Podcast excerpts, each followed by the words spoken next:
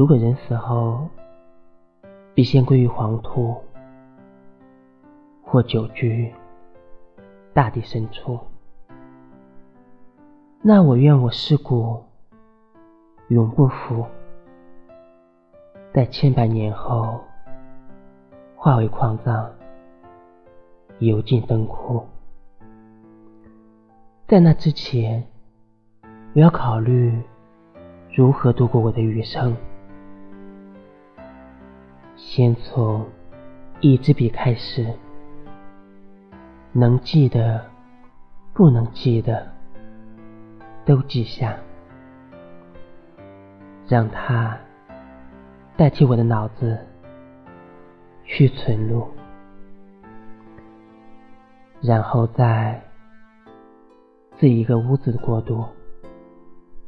把喜欢的人娶进门儿，每天为了柴米油盐，在工作与家庭之间循环往复，要个孩子，好让